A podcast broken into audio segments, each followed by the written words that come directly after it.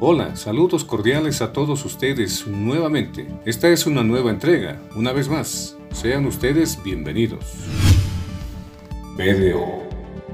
En nuestro microespacio hoy hablaremos del Decreto Supremo número 4298. Pero ojo, de los incentivos tributarios vigentes. Usted está escuchando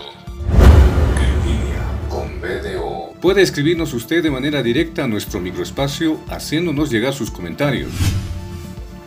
Está con nosotros un experto en materia tributaria, el licenciado Juan José Goizueta. Licenciado, la pregunta de hoy, continuando con el análisis del decreto supremo número 4298, ¿qué importante es este decreto para los incentivos tributarios?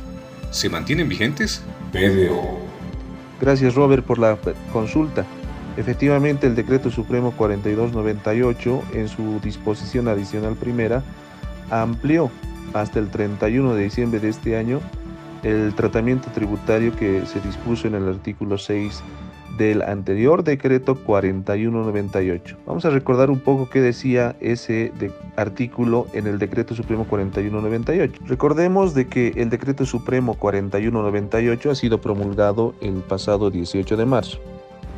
Y como un incentivo tributario en su artículo 6 mencionaba la nueva base imponible del impuesto a las transacciones. ¿Cómo funcionaba este incentivo? Para tres periodos es decir, los periodos marzo, abril y mayo, los contribuyentes Graco y Prico podían disminuir su base imponible del, impuesto a las transacciones con el IVA efectivamente pagado.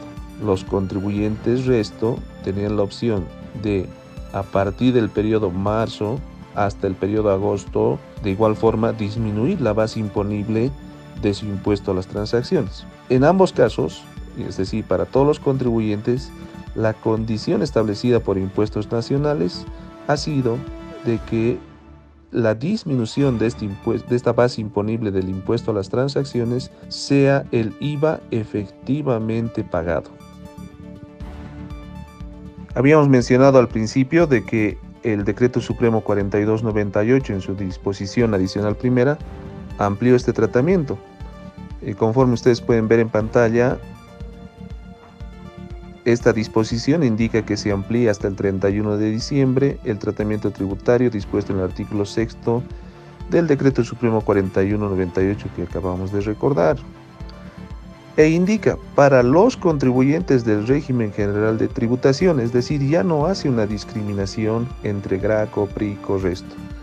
Esto implica de que todos los contribuyentes, que se escuche bien, todos los contribuyentes pueden hacer uso de este tratamiento o este incentivo tributario ya promulgado en el anterior decreto 4198 y ampliado por este decreto 4298.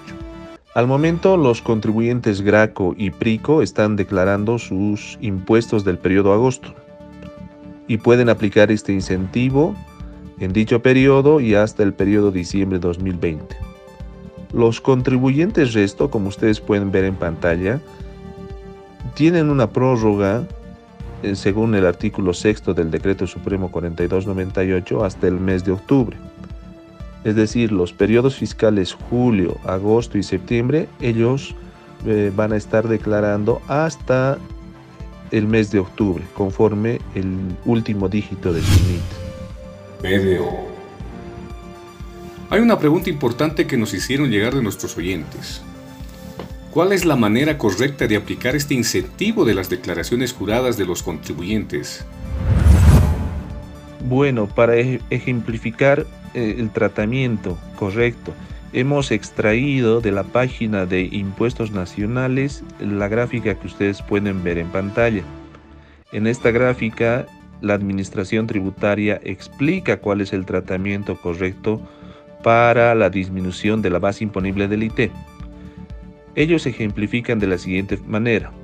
Indican, en un caso hipotético, que los ingresos brutos del contribuyente del periodo marzo ascendió a bolivianos 20 mil. Y una vez que ellos han compensado el débito fiscal de esos 20 mil con los distintos créditos fiscales, han arribado a un saldo a favor del fisco de bolivianos 1040. Recordemos de que para la base imponible del IT generalmente se utiliza la base imponible del IVA. Digo generalmente, hay algunos casos especiales en los que llega a diferir, pero generalmente estos, eh, la cifra que se declara en el formulario 200 y la cifra que se declara en el formulario 400 coinciden. Para el, ejemplo, los bolivianos 20.000. Bajo este incentivo tributario, lo que tiene que hacer el contribuyente es, de esa base imponible de 20.000, disminuir el IVA efectivamente pagado. Para el ejemplo, bolivianos 1040. 20.000 menos 1040 eh, hacen el valor a consignar en la casilla 13 del formulario 400 de 18.960. Sobre 18.960 el, el el sistema, el formulario estará calculando el 3% como impuesto a las transacciones. Es muy importante que tanto el contribuyente o como las personas que le apoyan en la declaración de sus impuestos apliquen de forma correcta este tratamiento, ya que hemos detectado errores muy comunes en las distintas auditorías tributarias que la firma realiza. Vamos a ejemplificarles algunos de estos errores más comunes que hemos detectado.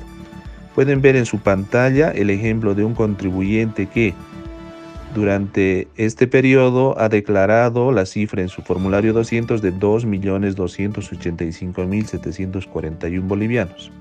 Pero vean ustedes en el rubro sexto, inciso B, de que no ha logrado pagar ningún IVA efectivo, es decir, boliviano cero, y eh, ha repercutido en el impuesto a las transacciones.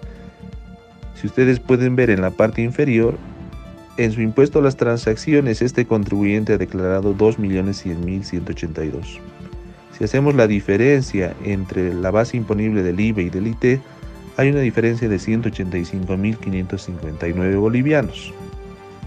¿Qué asumió este contribuyente? De que no pagó en su momento el IVA, o sea, no hay un IVA efectivamente pagado, y asumió que en algún momento del tiempo lo va a pagar y que por eso era acreedor de este beneficio.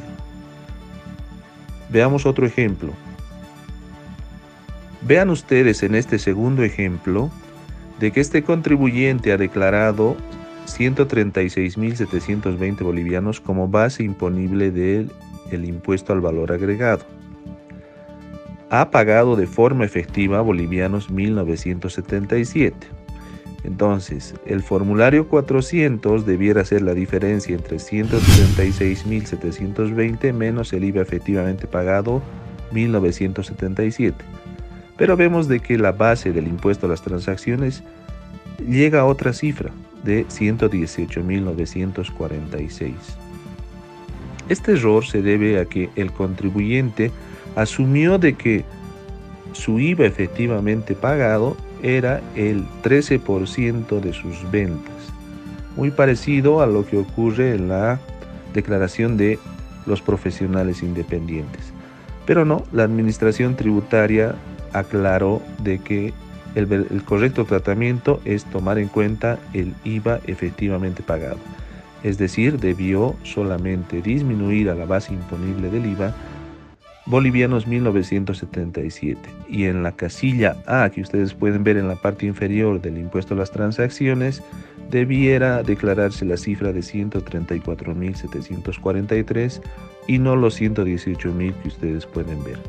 Por último, les exponemos este tercer ejemplo y ese ha sido el motivo también por el cual hemos decidido efectuar este podcast debido a que ustedes pueden ver en pantalla que este contribuyente ha declarado 99.575 bolivianos en su formulario 200 y la misma cifra la ha declarado para su impuesto a las transacciones. Es decir, este contribuyente tenía desconocimiento de que esta norma sigue vigente por el Decreto Supremo 4298 y no pudo aplicar este beneficio o incentivo no pudo disminuir a los 99.575 de base los 7.654 bolivianos que pagó como IVA efectivamente realizado.